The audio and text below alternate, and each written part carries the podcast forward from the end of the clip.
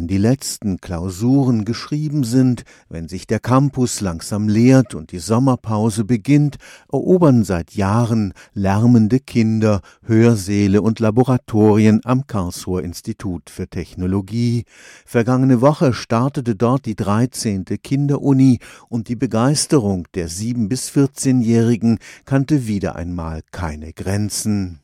In mehreren Hundertschaften hatten sie sich zur Eröffnungsvorlesung am vergangenen Dienstag eingefunden. Thema geheimnisvolles Wasser. Wasser ist für mich der wichtigste Stoff der Welt. Ich fand es lustig, wo da so eine Explosion gab mit dem Wasserstoff. Ich bin eben so ein Fan von Chemie auch weil ich Wasser sehr faszinierend finde. Es ist eben ein besonderer Stoff. Man kann auch was machen und man guckt nicht nur zu.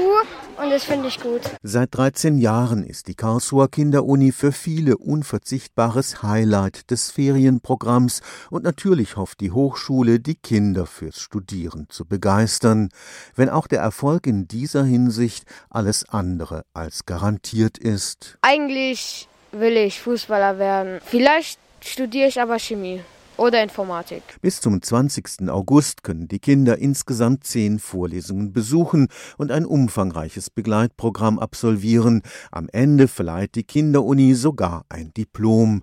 Und die stolzen Eltern sehen ihre Sprösslinge bereits als zukünftige Ingenieure und geniale Erfinder. Er interessiert sich sehr für Technik und für alle möglichen Themen und die Kinderuni bietet all das. Unser Sohn Viktor ist ein begeisterter Erbauer und Erschaffer von Gebäuden und Welten. Ich finde, die Kinder haben dadurch eine Chance zu sehen, was eine Vorlesung ist, wie läuft eine Vorlesung und das ist alles kindergerecht gemacht, was sie manchmal in der Schule auch behandeln. Aber hier haben dann ein bisschen den Praxisbezug, weil sie wirklich durch Experimente da sehen können, wie das so ist. Und auch für den vortragenden Chemieprofessor Ulrich Schindewolf ist die Kinderuni seit langem ein großes Vergnügen. Ich sehe, die Kinder haben Spaß dran und da haben wir alle Spaß. Stefan Fuchs, Karlsruher Institut für Technologie.